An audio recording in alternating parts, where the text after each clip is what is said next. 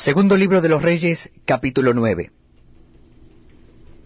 Entonces el profeta Eliseo llamó a uno de los hijos de los profetas y le dijo, Ciñe tus lomos y toma esta redoma de aceite en tu mano y ve a Ramot de Galaad. Cuando llegues allá, verás allí a Jehú, hijo de Josafat, hijo de Nimsi, y entrando, haz que se levante de entre sus hermanos y llévalo a la cámara. Toma luego la redoma de aceite y derrámala sobre su cabeza y di, Así dijo Jehová, Yo te he ungido por rey sobre Israel, y abriendo la puerta, echa a huir y no esperes. Fue pues el joven, el profeta, a Ramot de Galaad. Cuando él entró, he aquí los príncipes del ejército que estaban sentados. Y él dijo, Príncipe, una palabra tengo que decirte. Jehú dijo, ¿A cuál de todos nosotros? Y él dijo, A ti, príncipe. Y él se levantó, y entró en casa, y el otro derramó el aceite sobre su cabeza y le dijo, Así dijo Jehová Dios de Israel, Yo te he ungido por rey sobre Israel, pueblo de Jehová. Herirás la casa de Acab tu señor, para que yo vengue la sangre de mis siervos los profetas, y la sangre de todos los siervos de Jehová, de la mano de Jezabel. Y perecerá toda la casa de Acab, y destruiré de Acab todo varón, así al siervo como al libre en Israel. Y yo pondré la casa de Acab como la casa de Jeroboam, hijo de Nabad, y como la casa de Baasa, hijo de Ahís. Y a Jezabel la comerán los perros en el campo de Jezreel, y no habrá quien la sepulte. Enseguida abrió la puerta y echó a huir. Después salió Jehú a los siervos de su señor y le dijeron, ¿Hay paz? ¿Para qué vino a ti aquel loco? Y él les dijo, Vosotros conocéis al hombre y sus palabras. Ellos dijeron, Mentira. Decláranoslo ahora. Y él dijo, Así y así me habló diciendo, Así ha dicho Jehová, yo te he ungido por rey sobre Israel. Entonces cada uno tomó apresuradamente su manto y lo puso debajo de Jehú en un trono alto, y tocaron corneta y dijeron, Jehú es rey. Así conspiró Jehú, hijo de Josafat, hijo de Nimsi, contra Joram. Estaba entonces Joram guardando a Ramot de Galaad con todo Israel por causa de Asael, rey de Siria.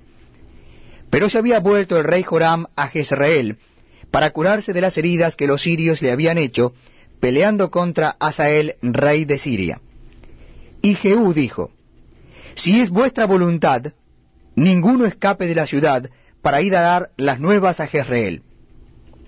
Entonces Jehú cabalgó y fue a Jezreel, porque Joram estaba allí enfermo. También estaba Ocosías, rey de Judá, que había descendido a visitar a Joram. Y el atalaya que estaba en la torre de Jezreel vio la tropa de Jehú que venía y dijo, Veo una tropa. Y Joram dijo, Ordena a un jinete que vaya a reconocerlos y les diga, ¿hay paz? Fue pues el jinete a reconocerlos y dijo, El rey dice así, ¿hay paz? Y Jehú le dijo, ¿qué tienes tú que ver con la paz? Vuélvete conmigo. El atalaya dio luego aviso diciendo, El mensajero llegó hasta ellos y no vuelve. Entonces envió otro jinete, el cual llegando a ellos dijo, El rey dice así, ¿hay paz? Y Jehú respondió, ¿qué tienes tú que ver con la paz? Vuélvete conmigo. El atalaya volvió a decir, también éste llegó a ellos y no vuelve. Y el marchar del que viene es como el marchar de Jehú, hijo de Nimsi, porque viene impetuosamente. Entonces Joram dijo, Unce el carro.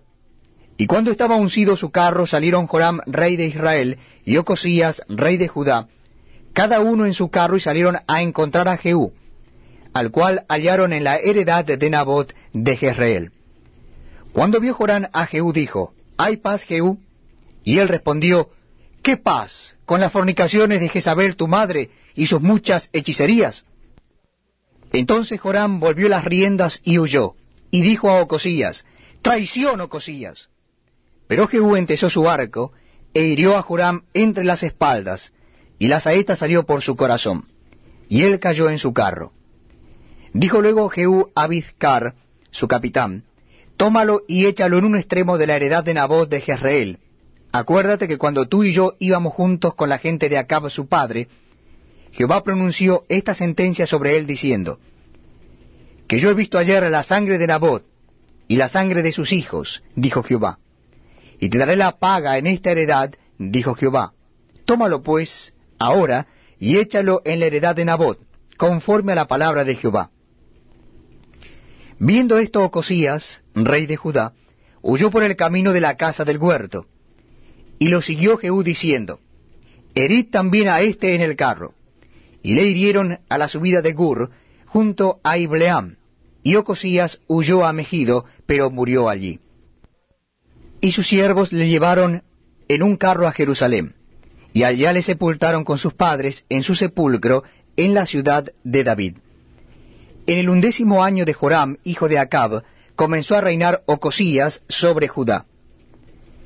Vino después Jehú a Jezreel, y cuando Jezabel lo oyó, se pintó los ojos con antimonio, y atavió su cabeza, y se asomó a una ventana.